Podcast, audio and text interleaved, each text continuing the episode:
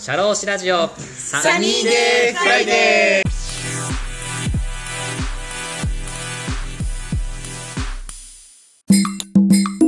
ャローシラジオサニーデイフライデー田村陽太です。この番組は社会保険労務士として活動する田村が普段の侍業という固いイメージから外れさまざまな分野で活躍する方やその道の専門家スペシャリストと語るトーク番組です。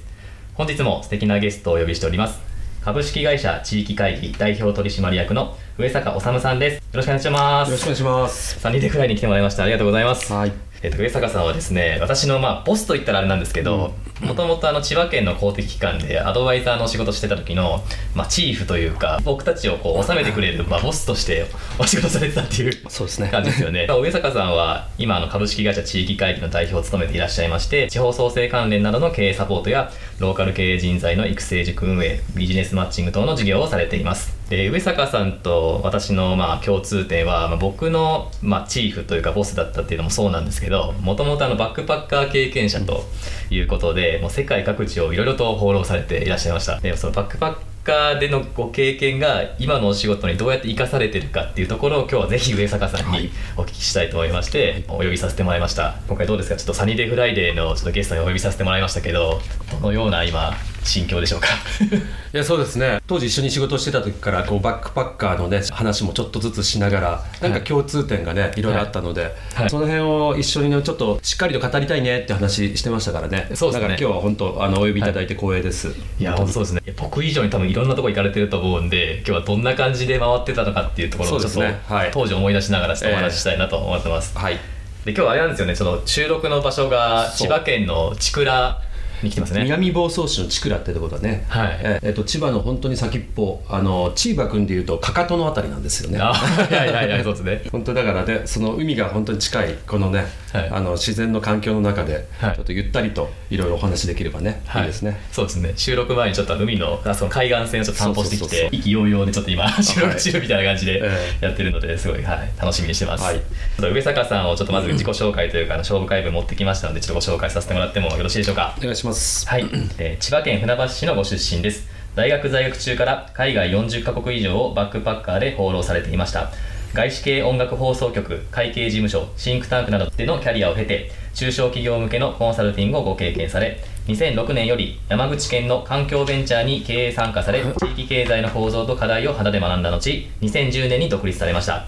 地域商品開発飲食店の立ち上げ改善ウェブ PR 動画の制作ディレクションインバウンド観光戦略や自治体向けの地域おこしなど企業のマーケティング全般に関して幅広く活動されています。趣味は旅食事酒場フリーダイビングです。ということで、はい。合ってますか？合ってます。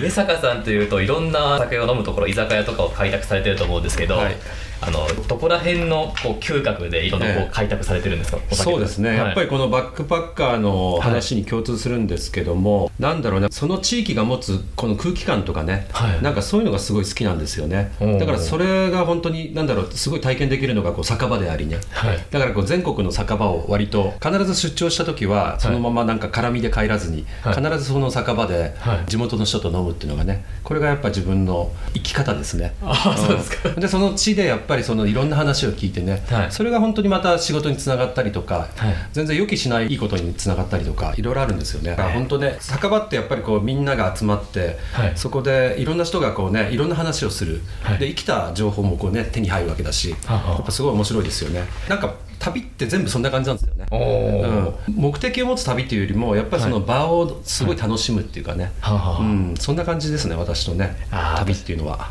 確かにガイドマップのこのどこどこどこの観光スポット回るじゃなくてそこで何かを体験するみたいな。そうそうで人と会って人と話すっていうね、はい。うん。それいいですよね、うん。やっぱそこで居酒屋で飲んでるその人っていろんな人が来ててその人たちもなんかいろんなお話をされていて、はい。そこで見えるその土地のなんかこう考え方とかっていうのもありますしね、ここら辺っていうのがすごい楽しまれているところでそうですね。いいですね、うん、ありがとうございます。ちょっと1個目の質問からはい。ちょっと進めていきたいと思ってるんですけど、あの上坂さんまずバックパッカーご経験者ということで、ええ。僕はすごいバックパッカーってすごい親しみがあるようなんですけど、うん。もしかしたらリスナーさんとかもバックパッカーしたことない方がいらっしゃるかと思うんですけどそうですね。バックパッカー始めたきっかけってどんなところにあったんですか、はい。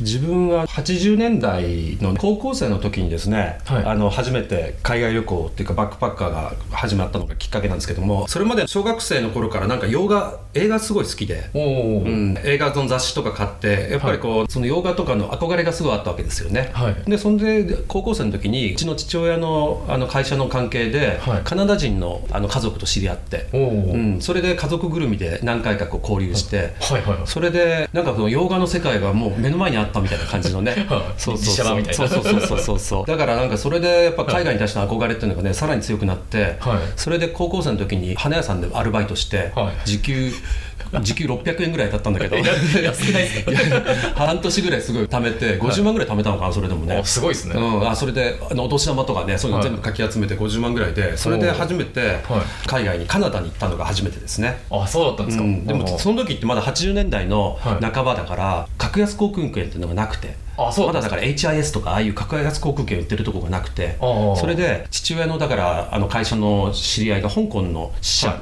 にいるので、そこでチケット買ってもらって、だから香港にまず行ったのが一番最初なんだよね。で香港から日本経由でカナダに行ったっていうですね。あー。ええ。そうそうそう。それがだから自分の一人旅のねはい。初めてなんですよね、だけどまあその時のカナダの家族を訪ねて行ったっていう形なので、ほうほう。うん。そう。それでもうやっぱりね海外ってなんだろう。今までねこう憧れの世界だったのが、当たり前のようにこの現実が目の前にあるっていうね、はいはいもうそのなんか楽しさというかねそれに目覚めてしまって、はい。もうそこからだから、まあ、高校もだから大学も推薦で受かったので正直ちょっとまあラッキーだったんですけど、冬休みぐらいからずっと高校生活があブランクが空いてしまった またそこでバイトし始めて。そうだ。そうそうそうそれでまたお金貯めてすぐにだから大学生入ってから、はい。今度はもっとですね、まさにだからバックパッカーのあの旅が始まったわけですよね。大学生始まって、は2ヶ月ぐらい2ヶ月半かな、カナダを回りましたね、結構回りましたね、うん、でその時、まあ、アメリカにもちょっと入ったりとか。うん。その時だからカナディアンロッキーで自転車を買って、トロントっていうね東海岸まであの自転車で横断したりとかですね。カナダめちゃくちゃでかいですよね。めちゃめちゃでかい。だから1ヶ月半ぐらいもんなんですか？1ヶ月半ぐらい。いやーあれはきつかったな。でも楽しかったけど。え途中寝泊まりしてることですか？そうそうもちろんだからあのユースホステルとかはい。YMCA とかなんかこう、まあ、安宿ですねあありますね、うん、そういうとこをこうね点々とね行ってた形ですね。学生さん向けのありますよね。そうそうそうそうそう。そうそうはあ一泊10ドルから20ドルぐらいとか。はあ。まあそんなとこばっか回ってましたね。はあすごいですね、え英語とかで使えたんですか？旅行者として使ってっていうか、うん、だからまあ幸い英語すごい好きだったので、はい。だからまあ片言だけど今でも片言だけど、あのいやいやいや。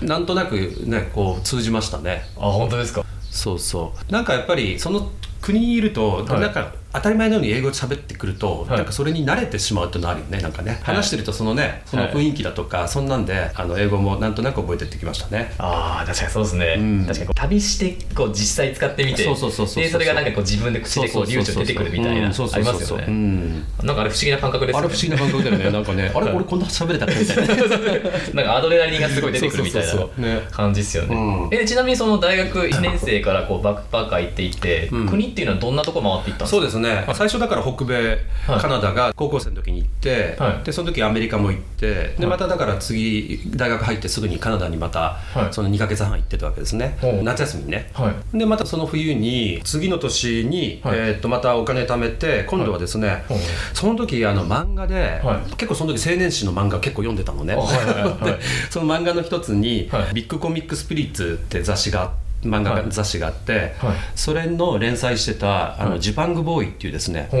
漫画があってあらすじだけ言うと、はい。日本の高校生が、はい。日本の管理社会の校則とかねそういう管理社会がすごい嫌で窮屈でそれでペルーに飛んで、はい。ペルーであの金を掘るっていうね、まあ、とんでもない話なんだけど。ただねそれがねすっごいなんかねその時の自分の同世代のね、はい。もうすごいこうね感動してね、それでおもう自分もペルーも行くと思ってそれでだから次の年はペルー行ったんですよ。あその漫画に習ってってことですか？漫画にだから感化されて。あ そうですか。え実際金は掘りに行ったんですか？いやいやだからそそのね物語の舞台になったとことか、はい。あのジャングルアマゾンのね支流のジャングルなんだけども、い。そことかも行ったりとかしてね、本当にねあの漫画そのままのを訪ねて歩いてたんですよ、そうですか。うん。えじゃあカナダ1カ国目で次は2カ国目がペルーだったんですそうだね。えっとまあアメリカ行って。かアメリカ行って、うん。だから3カ国ペルーですか？うん、まあ3カ国目がペルーか、うん、そうそのペルーがねやっぱね、なんだろうバックパッカーの、はい。また概念が変わったねそれまでやっぱり北米はなんだかんだ言って先進国だしあなんかね想像つくじゃないですか。そうですね。だ,、ん、だからそんなに生活は変わんないよね。だけどペルーは、はい。い、や本当に衝撃的だったね。あの時特にねあの国が荒れてたんですよ。あそうですか、うん、で、はい。あのもうしょっちゅうテロが起きててそれであの日系の藤森大統領あ有名ですね。うんはい。1990年の話なんだけども、はい。1990年でだから大統領になる時で、はい。一番国が荒れてた時で,、で日本からの渡航自粛が出てたのね。おお危ないじゃだないですか。から日本から行っちゃいけなかったの。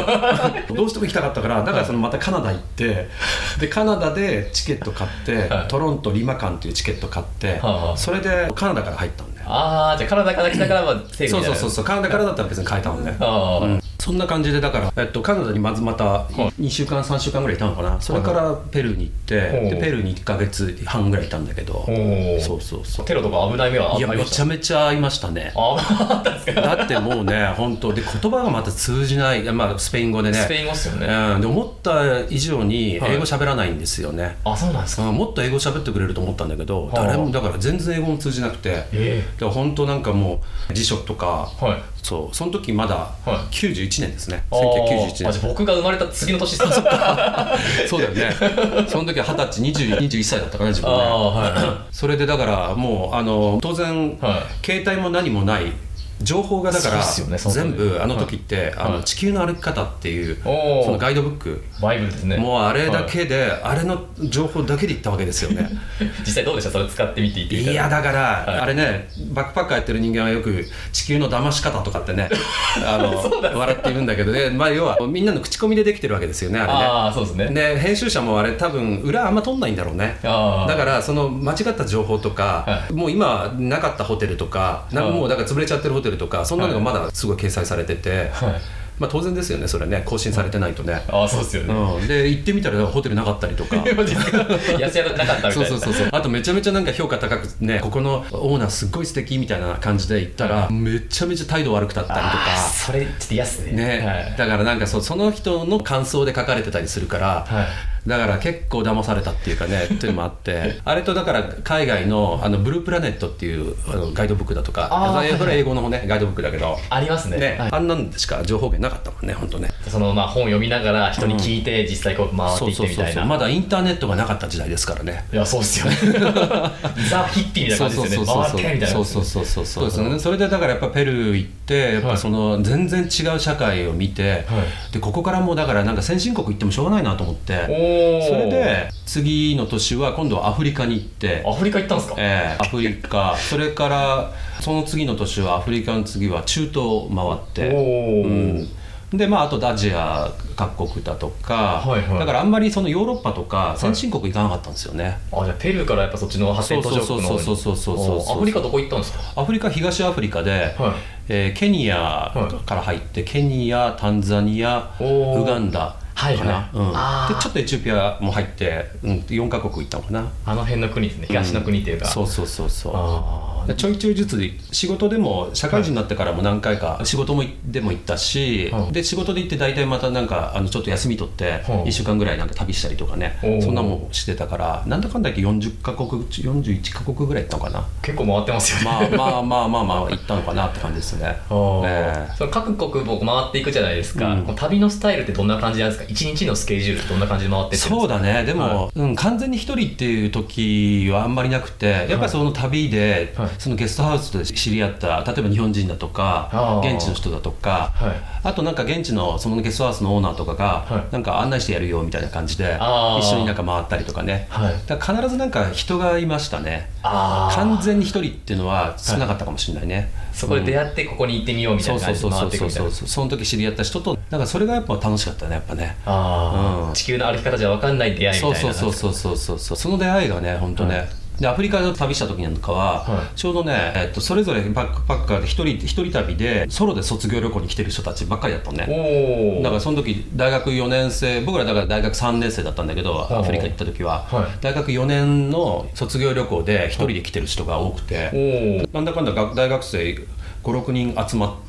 なんか一緒に旅してたりとかしてね。不思議な感じですね。そうでもその時の友達が今でも付き合ったりするでね。あ本当ですか？うん、30年以上経っても、へえうん、だからすごいやっぱその時に仲良くなったというか 人生の友になったっていうかね。いやそうですよね、うん。なんか不思議な感じしますよね。アフリカで絶対アポ取ってるわけでもないんですけど、なぜかわかんないけどこの宿で出会って そこれが30年ぐらい続いてるっていうなんかすごい感慨深いというか、ね感じしますよね。ね、うん。はい。で当時ね、はい。あのそのまあ地球の歩き方とあとバイブル的には、はい。あの沢木耕太郎って深夜特急深夜特急読んでました。ねあれがはい。またさ、旅の時に読むとなんかもう妙に入っちゃうんだよね入っちゃうね。入っちゃうのよ、はい。曲はだからブルース・プリングスティーンとか、はい。U2 とか、はい。ドラマチックな感じのね、そう。あの時はまだえ何で聞いてたんですか？CD ウォークマン。CD 持ってたんですか？うん、カセットだよまだ。あの カセット。あの頃カセットとだから CD ウォークマンが出たぐらいだったねね。あそう持って行って持って行って。聞いてうん、で電池なくなったりとか。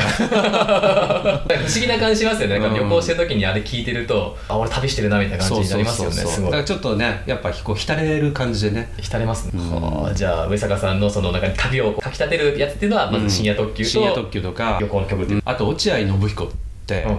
昔いたんですよ。知らない？やわかんないです落合信彦って、はい。今落合陽一って経済学者じゃなくてああの、うん有名な人いるよね、はい。あれのお父さんなのかな？えーあそうなんですか？そう。で昔ね本当ね国際情勢とかをすごいドラマチックに語ってくれる、おー。で本いっぱい出してて「狼たちへの伝言」だとか。あそうなんですか？本当国際情勢の本ばっか出してたんで,、はいであれも読み漁っててで社会をなんか世界を知ったつもりになってたんだ バイブルで。で諜報機関だとか、はい。だからねイスラエルのモサドだとかあ世界各国の諜報機関だとか、そんなのが書かれてたりとか、あはいそうそれでだからね世界の裏を知ったつもりになってたんだね。へ だから落合信信彦と沢木耕太郎と、あとまあなんかそういろいろ小説を持ってったりとかねして本当本を読みながら浸るのも楽しかったですね、ああそうですよね、なんか海外行くとなんかそこで初めて知ることっていうか全然わかんないこともいっぱいあるじゃないですか,、うん。だからすごい勉強力が高まりますよね。そうそうそうこれ知りたいみたいになりますよね、うん。あとあと自分ねやっぱり昔から遺跡がすっごい好きで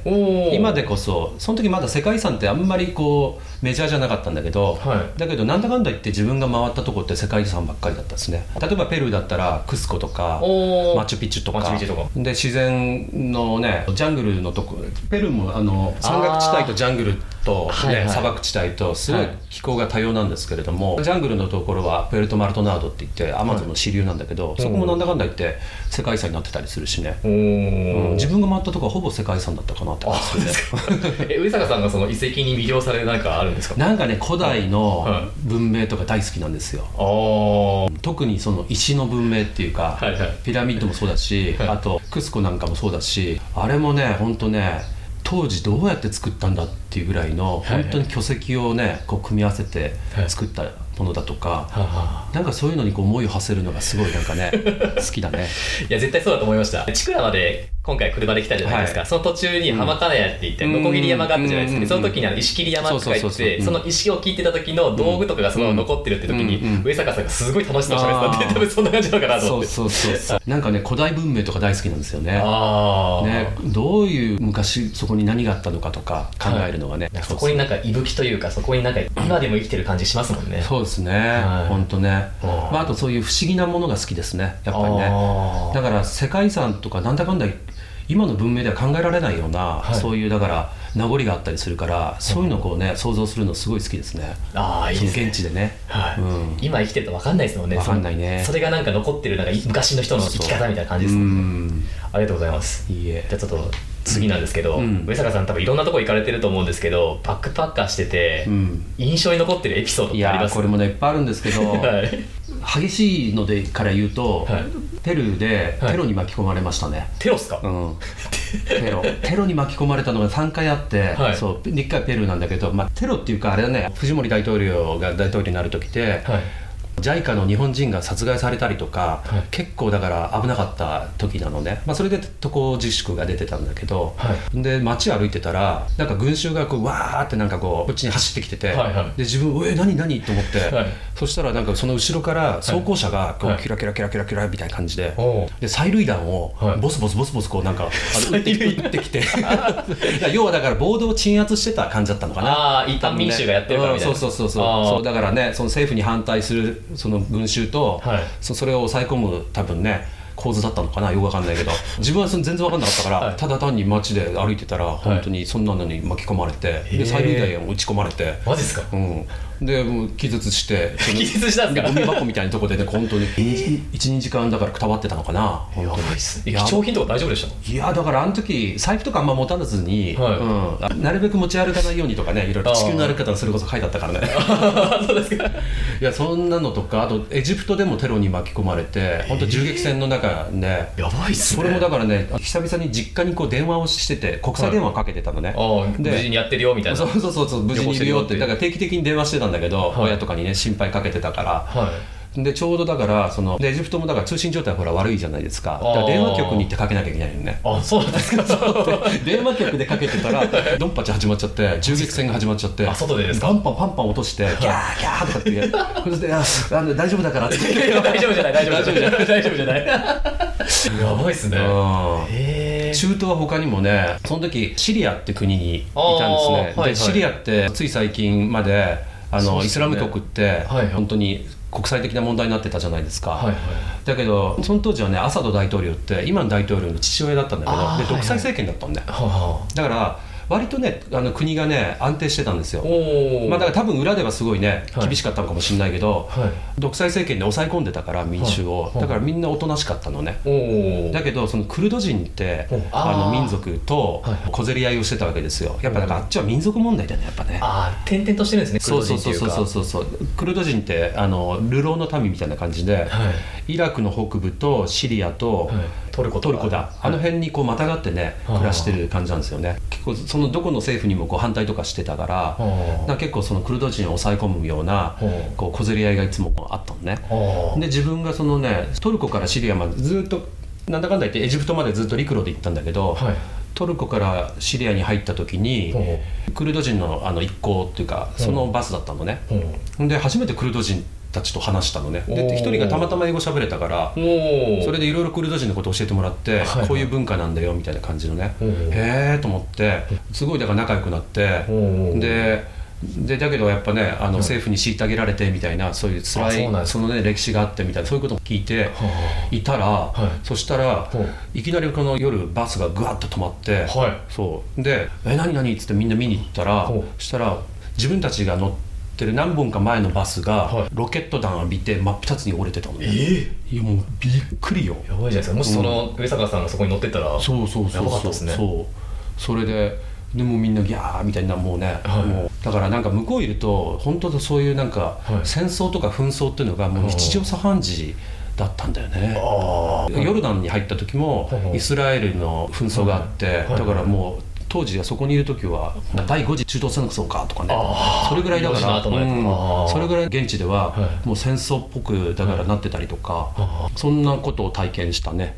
だからいかに日本がこう平和っていうか安全かっていうのが分かりますね,、すごい。中東がやっぱりそのねあの価値観が変わりましたね。あ本当ですか？っていうのはあ自分たちが得てる情報って、はいなんだかんだ言ってアメリカとかああっちの情報報なんですよね。アメリカの情報が来てるわけなんだよね、あ世界の情報っていうのはね。だけどあっちにいるとアラブの情報っていうかアラブが正義なんだよね。だから反アメリカになってるわけなんですよね。あそうですか、うん。あだから本当にそのなんだろう、はえっと、あっちにいるとアラブが正義だから、はあ。正義ってなんだろうなみたいな感じになるんだよね向こうにとっては正義がアラブでありだけど自分たちが得てる情報ははいアメリカプラスイスラエルっていうこの情報なんだよね。それぞれの自分たちの意見っていうか正義がありますもんね。義があるからね。あー。うん、あっちの人がだからすごいアラブに加担してたね。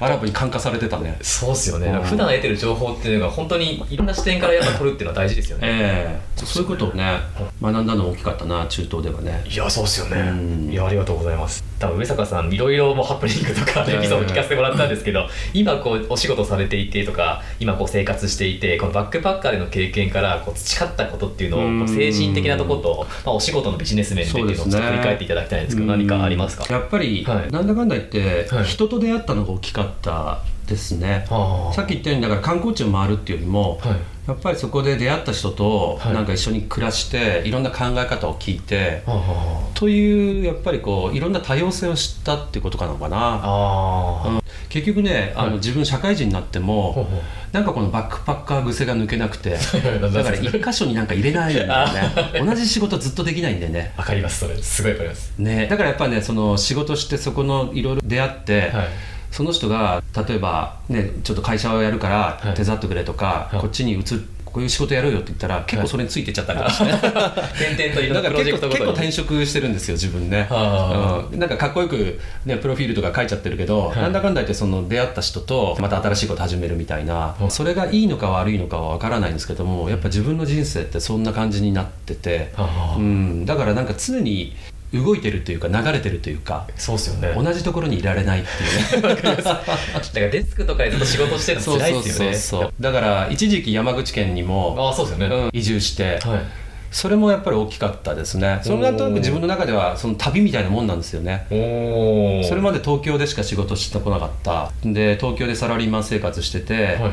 まあコンサルティングとかの仕事してたから周りが結構頭いい人ばっかだったんでね。あそんなイメージありますね。うん。有名大学出てて、はい。で自分そこまで有名大学じゃないからなんか学歴でマウント取られたりだとか、あね、だけど山口に行ってやっぱり全然違うその地方の経済っていうのをこはいう垣間見たわけですよね、あ なんで地域がだから廃れていくのかはあ。なんで地域がっていうのはやっぱり東京一極主義になるのかだとかあ。そういうことがすごいこう学んだですね。はあ。それもでもやっぱりそのバックパッカーとか旅してった経験がそのまま生きてきてるのかなと思うんですよね。あ。やっぱりなんか東京でしか知らなかった自分があその地方でいろんなことを学ぶっていうのはあ旅と同じ感覚はありましたね。やっぱりねあー確かにそれありますよね、うん。昨日あの上坂さんと飲みに行ったじゃないですか、はい。でその時にもやっぱその地元のあの、まあ、チクラとかその地元の方っていうのもその東京での情報っていうのは何が今流行ってるんですかとかっていうのってすごい宝というか、うん。新しい情報ないじゃないですか、うん。だからそういうのってやっぱ地域の方にとっても東京だけの情報っていうのがためになるというか,、うん。そういうのいろんなことを点々とこう上坂さんがこう回っていることによって、うん。やっぱこの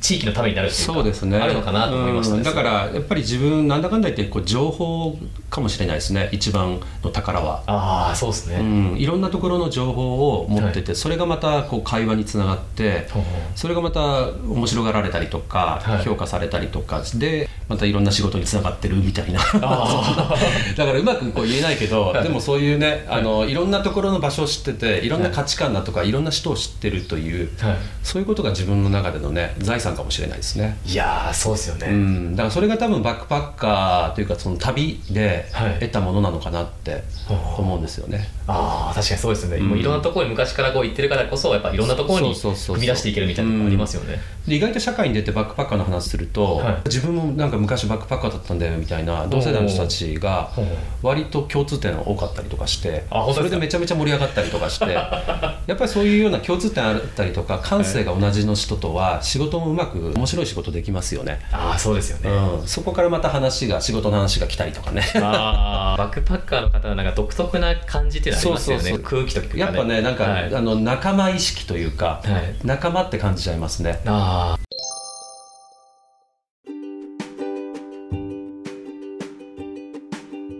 いかがでしたでしょうか？次回もこのお話の続編をお送りいたします。魅力的なお話たっぷりです。お楽しみに。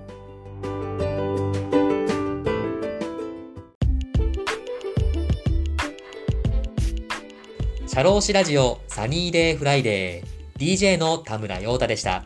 それでは次回もリスナーの皆様のお耳にかかれることを楽しみにしております。今日も気をつけていってらっしゃい